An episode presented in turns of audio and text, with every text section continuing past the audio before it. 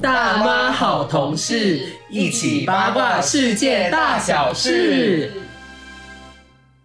各位听众朋友们，大家好，欢迎收听民国一百一十二年三月八日星期三所录制的《大妈好同事》第九集，我是主播金童。我是刚老钢琴老师， 我是摄影大 姐，我觉得我们这几集非常命运多舛 啦，我觉得我们很像那个《康熙来了》以前那个小孩子去生小孩的时候，一直有不同的女主持人来代班。对，我觉得我是蔡康永，然后摄影大姐是小 S，那我是什么？陈汉典。从最开始的安妮吼，到后来变成代班主持人玉女，到现在变成钢琴老师，可以看到我们已经是退无可退的状态了。因为现在此时此刻，我们现在正在安妮的公司里面的会议室在录制，然后我们可以看到安妮正在辛勤的加班。你快看她，她现在正他在的手摸着他的下嘴唇，还是一样继续在加班啦。他面带笑容，对，非常有干劲的在迎接他每天所需要做的工 作。那至于玉女呢，因为大家都晓得嘛，就我们这个主持人来说，一定是会有一个效果上面的顺位。玉女作为第二顺位代班主持人，她之所以没有到场，是因为她上吐下泻吧。对怎么这么多状况啊？我不晓得他怎么了。然后我也同时有在想啦，因为我们上个礼拜毕竟有去蹦迪嘛，嗯我想是他有蹦 出病来。我 对我讲是在那个 蹦迪的时候蹦到的。好，那现在我们要先请钢琴老师稍微做一下自我介绍。大家好，我是钢琴老师。还是你要叫我自己是树林田馥甄？嗯，好，我叫树林田馥甄哦。因为我讲真的，其实你长得真的是，我自己是觉得蛮像田馥甄的、啊。 哎、可是好像只有你那么强烈的觉得、哎，田馥甄拉到史前时代就会长这样，时间时间。因为她的颧骨太高了。 好啦，总而言之呢，今天既然是代班主持人，可想而知她也没有准备任何的新闻。对啊，她今天也是跟上周玉女一样啦，就是处在一个要陪我们讲讲废话的状态，所以我们今天的新闻其实准备的也比较少，也是会不失为是一种广播界的《康熙来了》的效果啦。好像是哎、有一种来宾的感觉。对，有种来宾的感觉。那我们现在就马上进入这个播报新闻的环节喽。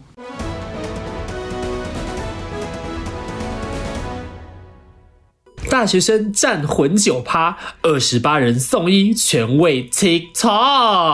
大家还记不记得我们在第五集节目中，我们有曾经报道过墨西哥小学他们进行抖音挑战？有哦没应有该记得听吧过，你自己回去好好检讨。因为我才看到第二集。还用听的？OK， 好，那我们今天要报道这个新闻呢，我觉得可以说是上次新闻的一个续集啦。那就是在美国麻州大学阿姆赫斯特校园呢，上周六就举行了一个校内的 party，是一个很大型的一个 party party。那多名学生他们就一起进行了最近抖音最夯的挑战，叫做灌酒挑战。灌酒挑战。啊是，我觉得你很适合参加，因为大家我知道，喜欢。对，钢琴老师是非常爱酗酒的一个女性，对大家不要看啦她他酒量哦我比我觉得还我好、酒哎品很好，你们不觉得吗？其实我我也不会就是喝醉然后打人啊什么的，没有人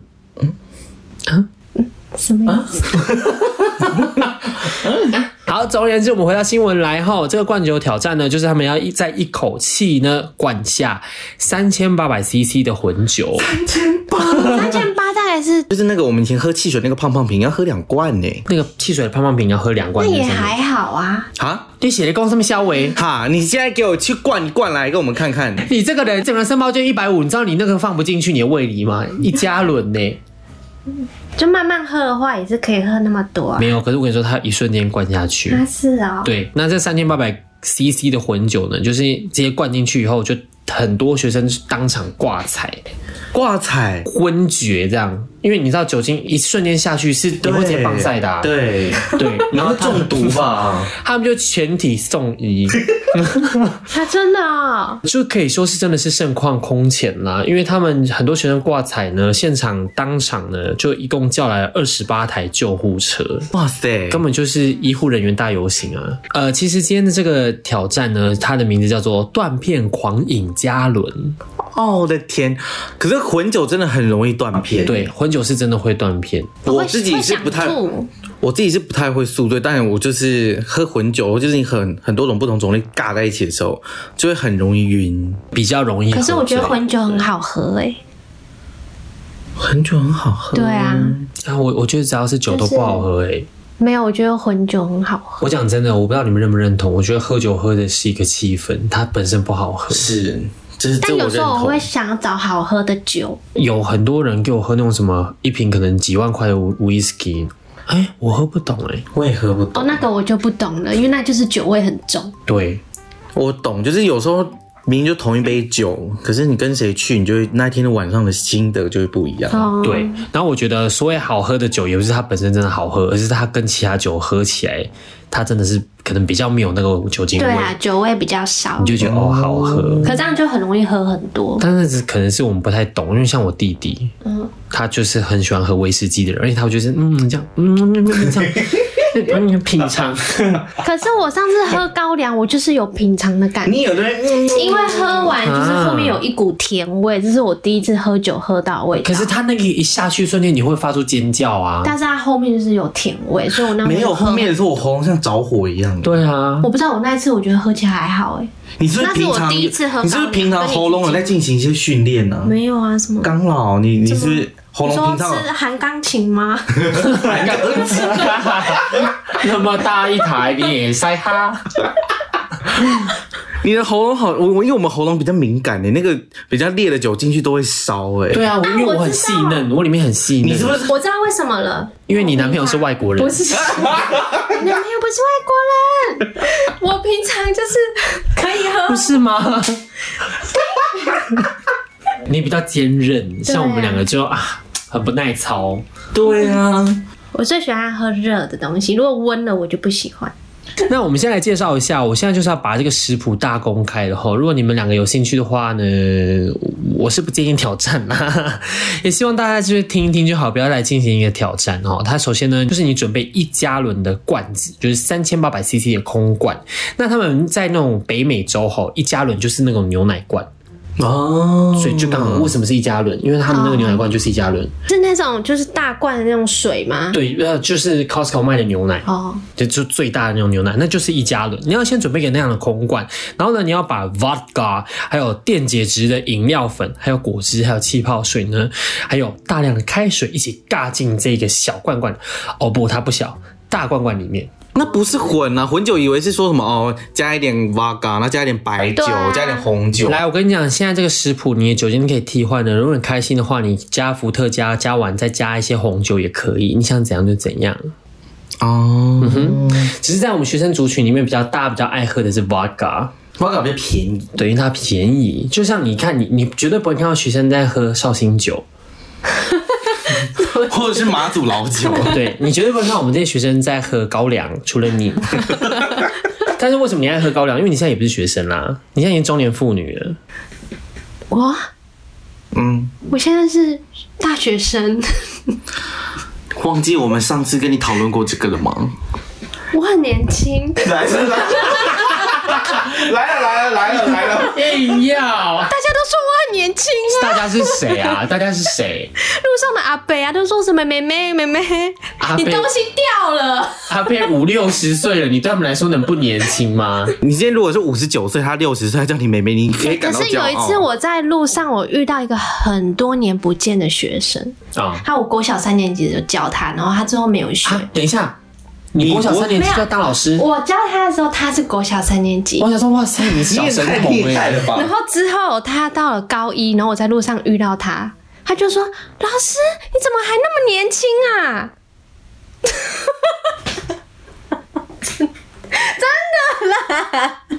好无聊的故事，我以为你觉得我以为他是要说他跟他什么学生进行一个恋情欸或者我们往前走着走，没有注意到路况，就撞上学生的胸肌之类的。没有，他是男生还是女生啊？男的那、你们现在有联络吗？没有，但我没有认出他来，那因为他他真的他变很高，有胸肌的，你好色哦，钢琴老长师得。很高，他 就那里在前面这样子，这样那么大，我能不看到吗？搞不我好是男性女乳症呢、而且因为他长很高，所以我就这样过看他的时候，他就是有，我就看到他胸肌所啊，以你因为目我光直你目视光的时候看过就去知道，是他到他对哪里啊，然后我才抬头说，我就想不起来说，哎、他怎么会叫我老师？我就一直在想，一直在想，一直在想，然后赶快想。然后那个他就说：“老师，你不认得我了。”然后我就说：“我就突然听到然后他他就的立刻脱衣服声音说：“你应该是认得这对奶 吧？”对，他把他裤子我就解突然开听。到他老师，那这样你认得了吗？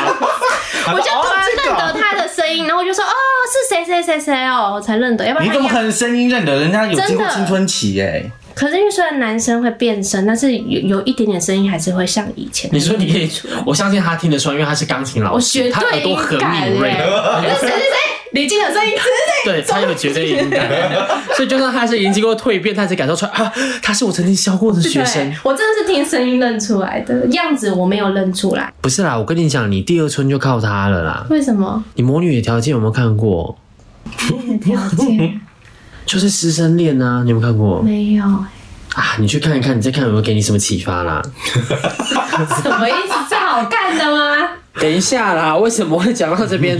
好，反正现在就是这样子哈。我刚刚已经把这个食谱公开给大家了，所以呢，现在呢，为什么会这些大学生都如此夯这个挑战？最主要是因为你现在如果在抖音上面搜寻 Borg。伯格 #hashtag Borg，你就可以发现吼，这个挑战至今已经超过七千四百七十万点击，几乎可以说是你打上 B O R G B O R G 这四个字母，你 key 下去就是流量密码。那他们为什么会在这天喝那么多酒呢？其实是因为这天是呃一个叫做圣派屈克节的节日，就是三月十七号。那它是一个爱尔兰的习俗啦，它是因为斋戒月在它前面的关系，所以大家通常到那一天会狂喝酒。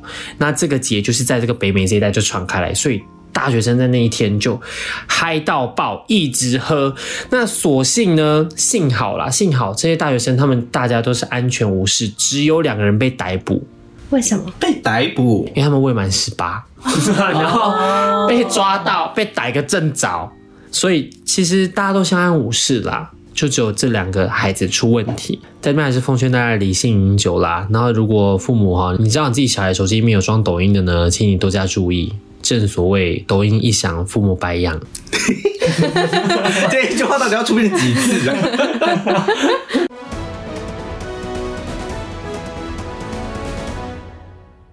我不知道你们最近有没有看到那个 Netflix 最近有上一个新的纪录片，叫做《以神之名》，你们知道吗？我有看到他在知道我的那个封面上，我还没有点进去，我也是还没看，好，那你们知道他们大概在讲什么吗？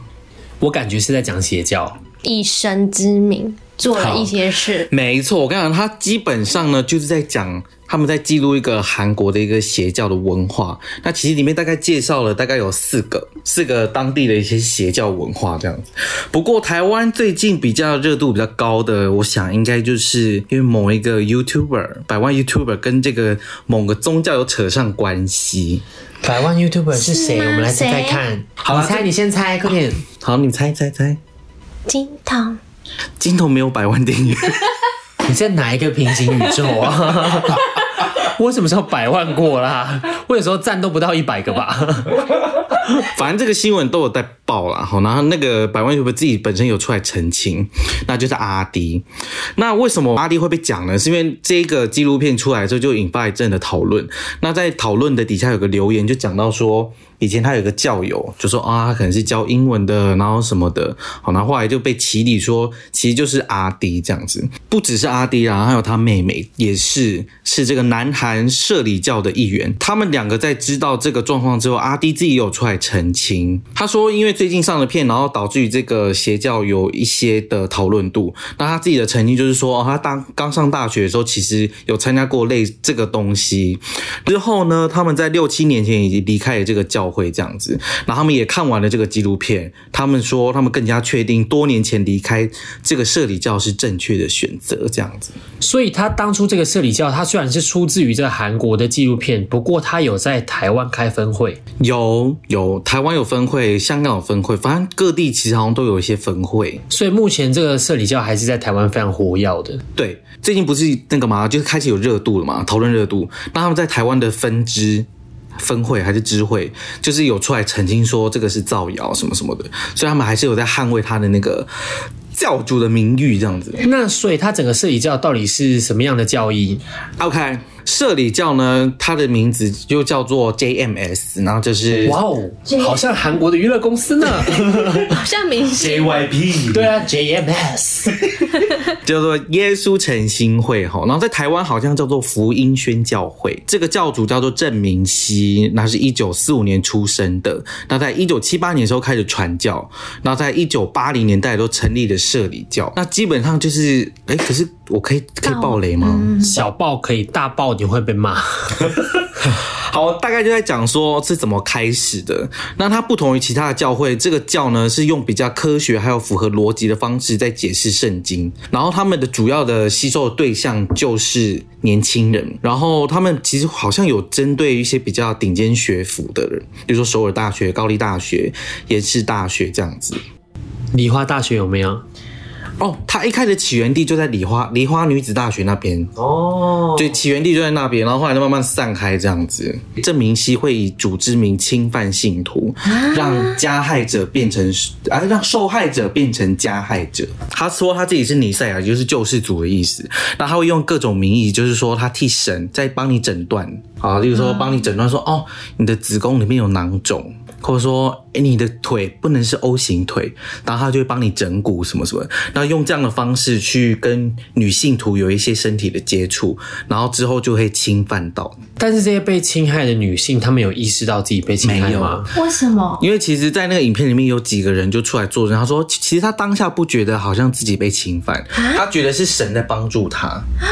例如说，帮助他不得癌症，帮助他把子宫的囊肿拿掉，或者什么什么的。我觉得他后面有点不好，他就说，如果你你如果有喜欢上别的男生的话，那个男生会怎么样怎么样，然后你以后生出来的小孩会是畸形儿，或是你跟别的其他人结婚一定会离婚，然后就让这些女性徒就是不敢跟别的男生，比如说喜欢别的男生啊或干嘛的。这就是一个洗脑教育，这真的是煤气灯效应。煤气灯效应，我跟你讲一下好了啦，我看你真的是大家不要跟我，讲你眉头皱成我这样知，道这个是洗脑，但那个到底是什么意思？我看你眉头皱成这样真的不行。欸 煤气灯效应就是它出自于一个舞台剧，已经是好几十年前的事情了。然后它主要在讲的就是一个心理控制。当初这个舞台剧就是在讲丈夫他会加害这个妻子，嗯然后他会一直跟他讲说：“你知道吗？你这么丑，你如果不是今天我不打你啊，你去外面找别的男人也是没有人要你啦之类别的话。”人也是会打你啊的，对啦这，样都一样啦。哎、久而久之，这个妻子就觉得说，啊好像就是这样，然后他好就了，真的啊那不我敢真的该离婚被打这样。，对，他哦就会觉得是自己的问题。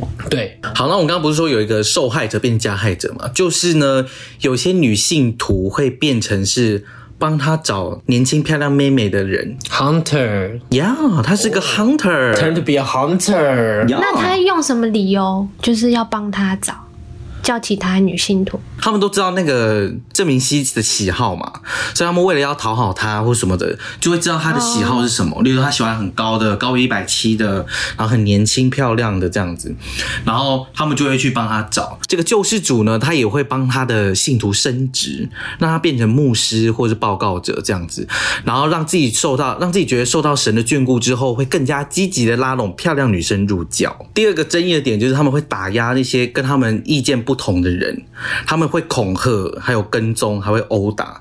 那就像拍摄这个纪录片的时候，其实他们里面的工作人员、他们的导演都有被跟踪。然后其实教主其实有去当有去监狱啦，有入狱过，因为他真的有被因为性侵别人。然后有入狱这样子，但他坚称就是他被诽谤这样子那，然后出出狱狱之后后，他还是继续这样的行为。那在台湾，他其实这个教主他是被通缉的，就是他只要一进来台湾，他就被抓走所。以他不能持他的护照而落 地。没错，他的这个通勤时效到二零二七年的十一月，在四年多之后，他就可以来台湾继续吃台湾妹妹。那也快啦，他有来过台湾，有有有有有，推荐他去吃鼎泰丰欸诶、你那峰有一百七的妹妹吗我？没有，我只想他他去吃小笼汤包蛋。 你知道美国有个琼斯镇吗？琼斯真的是非常有名的，对，那个超可怕，嗯就是直接九百多个人。然后因为那边的议员就是发现他们就是做一些很多人想要逃出来但逃不掉，所以那个议员啊跟一些他们有组成一个团体，然后去查。然后他们琼斯镇还举办一个欢迎会，然后欢迎他们。嗯然后之后，因为他那个主教知道要被发现了，他就是调那个毒酒，然后要大家一起集体自杀。九百成多功个了吗人死？掉，全村的人都死对了，啊他们都被洗脑了。全村的人都死了，嗯，我这个还蛮可怕的。所以主教自己也死了吗？对，嗯因为他们已经被发现大了。家一起死。然后连过去的一些政治那个团体要去调查的人也死也死了，被枪打死。哦，你不是被毒死因为的，啊他们到后面非常厉害，他们有自己的武装，对，他们等于是个小国家嗯他们就一个镇，琼斯琼斯镇， ，OK，所以就是大家真的要思考一下。我也觉得，就是无论你参加任何的团体，就是如果有任何人对你执行三个不当行为，第一个就是心理操 控，第二个对呢啊就是暴力，第三个就是以神的名义试图说服你。，对，可是我觉得邪教这个真的很，就是你知道，很两面的事情。我觉得是很一线之隔的事对，你情。看，你看，我们在旁人眼中就觉得哇，这这真是很入迷耶，这是当局者迷。可是你就是自己，如果真的很相信这个教，你自己有从这个东西得到依得到依靠，就觉得自己上了天堂啊。怎么样？吃太饱， 我现在也是，我现在整个 food coma。我现在整个胃就是很你们现在想下班吧？蛮想，因为我待会就要剪影片了，现在已经晚上十一点了 吧，还没吧？快十一点了。怎么样？刚才老师没有车坐哦，树林，我等一下还要去树林哎、欸可以啦，你不是说搭计程车安静吗？啊？对啊，对啊，你是小富婆哎、 你是小富婆。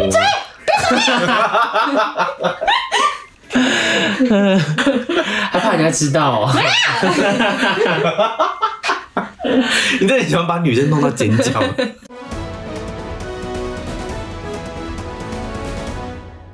好，接下来这则新闻呢，我觉得跟我比较有关系啦，吼，因为他们其他人似乎都没有去健身房的习惯，那我平常是蛮常去的。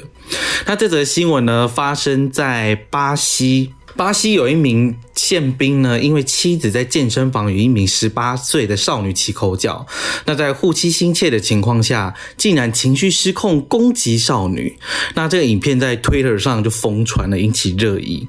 那事后他可能会因为这样的行为面对面临到一些处分，因为他是宪兵。好，那事情的缘由是这样子，然后就在三月一号的时候呢，在巴西的一个城市里，有一个有一名十八岁少女在使用完健身器材之后，还继续坐在器材上划手机。那占用器材的行为引起二十八岁宪兵的妻子不满，那就上前问他说：“哎、你可不可以让出器材？”这样子。那没想到他们两个竟然吵架了，然后吵架吵完架之后，那个十八岁的少女就说：“你现在可以用啦。”胆小鬼，他用他骂他胆小鬼，应该是 coward，然后他说 chicken，呀，他用的是 chicken 这个字。那我就觉得啊、就廖化了嘛，就是情绪，其那个气氛有点紧张。那当然他，妻他妻子当然是回去跟他跟他老公讲啊，那、啊、刚刚被骂 chicken 这样子。刚讲那个二十八岁宪兵呢，就立刻去找那个少女理论。那其实有监视器影像可以看到，他说原本少女在跟她两个男性友人在聊天，然后呢，那个二十八岁呢突然走到那女生面前，就是跟她爆发口角这样子。那影片里面看到，其实有看到就是那个二十八岁宪兵在吵一吵、吵一吵之后，其实有一些肢体动作。那看起来是有碰到少女，然后那个少女也不甘示弱，就这样回推了她一下，而且是在就是那个宪兵他要转身要离开，其实那个架如果到那边结就就结束了，可是那个少女就是硬要去推他一下，但是他有先碰到他，对，可是那个其实如果他走掉，那就走掉。可是他就硬要这样推他一下，这样子，这一推不得了，那个二十八岁前面直接用左手猫他一拳，然后那个女的直接是往后退退好几步这样子。然后后来呢，他们那刚不是说少女有跟他两个有男性友人吗？对然后他们两个男性友人也上去，就是要可能要拦住他或什么的，那也被他打这样子。那可见他攻击意识真的很强哎、他我在影片看上面看起来，他比他们两个几个都壮，就那个宪兵啊，比大家都壮这样子。然后后来他们就去验伤啊什么的，然后被查出来他的身份别。不过呢，这个健身房选择站在那个女少女的立场。他觉得说，哦，暴谴责暴力，所以他已经永久的不能够进入这间健身房。我自己是觉得呢，打人真的是不对啦，吼因为毕竟你比他壮非常多，你这样猫他一拳， 我觉得无论如何都不能 打。对，会有一点危险， 都会有点危险。可是我自己在健身房间真的是会有很多人就是坐在那边占用机器，坐很久。有一次我我在等一台机器吧，然后我等了十分钟，然后算了，我先去做别台好了。结果大概过了四十分钟，他还坐在那边。哦，真的、哦，那很久对哎、啊对啊，然后因为我自己，我觉得台湾人都是这样哎、就是可能不太会讲台湾人那个，我们比较会忍气吞声，对，然后不喜欢吵架，外国人可能会直接对，然后我们就是那种可能也不会问这样子，然后我相信你很清楚啊啊，，什么意思？你不清楚吗？我不清楚你哎、为什么不清楚？我相信钢琴老师是最清楚你的，不清楚吗？我不清楚，你们两个比较清楚，钢琴老师更清楚。我对啊，为什么？因为你男朋友是军人。我没有男朋友，你最好是没有男朋友啊？干嘛六亲不认？对啊，你 就是有男朋友，还是美国人？我只是我们这一群人在年轻的时候都有一些你知道崇洋媚外的感觉， 对我们这群人好像比例偏高，跟我得说，我真的是误打误撞而已。可是为什么会特别要叫钢琴老师出来？是因为她的男朋友也是性情偏火爆，就是偏比较敢讲的，对了，就是跟台湾人性情是比较不一样的嘛，不性格过不一他样就。是是有人如果打他，他才会打回去。因为他毕竟是训练有对素他的美不国会先军出人手啊。他就是他的意思下意识就是他保护自己，他所会以出手出第一个出手绝对不会是他，不会他不会第一个出手，他就算很愤怒很愤怒，他也不会第一个出手。因为她男朋友是在台湾的这个乡间路上啊，城市里面有 KO 过非常多的台湾人，没有很多， 像是有一 些随身携带一些棒球棍的小台弟啊，，对，就是类似，就是他们会从车子里面拿拿棒球出一个棍过棒球来。啊棍来。呦那这个时候呢，她男朋友就会直就是接例用如他的他拳头棒敲球棍回就去。是挥过去，然后他会抓住那个棒球棍反弹回去。好帅哦！怎样可是我真的觉得，好像我们这样的性格其实没有很好，那个因为真的因为就是他我们就只会忍气吞助纣为声虐对他啊，他的意思是说，就假如你们都不讲。大家都说啊，算了，没有受伤算了，然后就都离开。所以这些人就是会一直一直这样下去。对那哪一天他因为这个行为撞死人了，嗯就是他从来都没有人跟他讲过，说他这个是错的。他之前有讲过一个经验，呃，有一次在台中的某个地方前面是一间餐厅吧，，对，停一间车餐，然后那一间餐厅这样讲好吗？还好吧。 反正就是某某间餐厅，然后前面有一个停车格，他去停车了，然后那个餐厅里面就跟他讲说你不能停，然后我男朋友就说为什么我不能停？等一下那边是画画画白停车线，格的，是停车对是格。停车格，对是公共的停车不格，是停到他店面，然后怎样子的哦，OK 就是是公共的，然后他就说，他就直接跟他讲说，我有缴税，为什么我不能停？嗯那正常，如果你遇到一个很凶的人，那可能大部分台湾人会想说，算了，我再另外找一个停车位。对如果那个人感觉想要打架的话，真的。可是就是我就是我男朋友，他就是觉得说他有缴税，他又没有犯法，他就停在这个停车格，为什么不行？这停车格又不是你的。嗯哼，然后那个人就进去他的餐厅拿一把叉子出来，你是说我们吃牛排的叉子吗？对，然后 还有我以为是西瓜他要刀什么插的。他。我男朋友的肚子有被插到，哦所以我跟你讲，重点来了，他他就是可能被训练，他就是觉得他要保护自己，所以他就一拳挥过去。赢了吗？当然赢了，他是美军耶啊他。倒下来了，哦，他就昏倒了。他等于是徒手空然后他拳打赢那个小对小他叉老婆，他子。老婆就是就出来哭说，为什么你要那么大力，然后什么，然后对，然后他之后反正警察来的时候，他老婆就赶快把那个，因为那上面有我男朋友的血，他就把那个你是说叉子吗？把他那个卫生纸啊，有血卫生纸什么，然后都丢到他们那个厕所，然后警察有进去找。有时候我们有些事情要试着敢讲，像台湾人好像不会讲。他有一次就是看到有个妈妈骑摩托车，总共载着四个小孩，然后他会直接去讲，因为他是那种婴儿的，哦，比较危险。对，然后全部都没有安全帽，我看过很多次，然后那些婴儿，我只能说他们就人肉盾牌。对，那但是他就会觉得他是出生的婴儿，为什么他的妈妈会这样对待他？然后他就会停下车，然后去讲，说你这样不对，讲完了以后呢？就是那个妈妈都这样笑笑的。可是我觉得随着年龄的增长，我现在有比较敢讲哎、。我也是哎、对，有，我现在对病人也敢讲。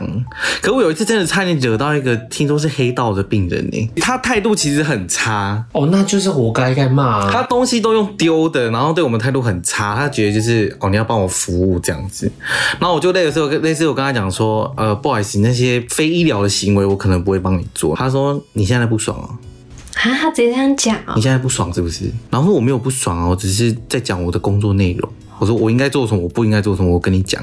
他就说你现在就在不爽，你跟我讲这些有的没的干什么？然后后来就有一个女同事就出来缓缓和，那女同事可能跟他比较好，然后他又比较喜欢女生，然后后来他就说你们那男同什么白目什么什么的。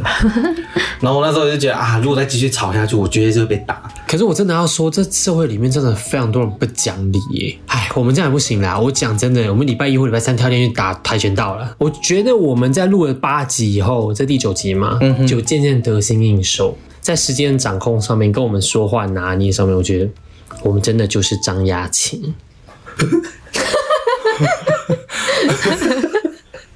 我真的觉得我没有变厉害，不得不说。张雅琴很多 slogan，我们要讲很多 slogan。我也有在看他， 我要制我有时候制作很多滑到字卡哎、我对，们是没有我觉办得法蛮厉做字卡啊我觉得他蛮厉害的。好啦，非常感谢大家的收听，我们今年就是要一起茁壮，好不好？也希望呢，听众朋友们呢，今年可以事事顺心，我们要一起成长。今年频道就是要十万订阅啊，不啰嗦。有梦最美。希望相信。加油呢！ 好啦，今天节目到此结束，谢谢大家的收听，拜拜。拜拜。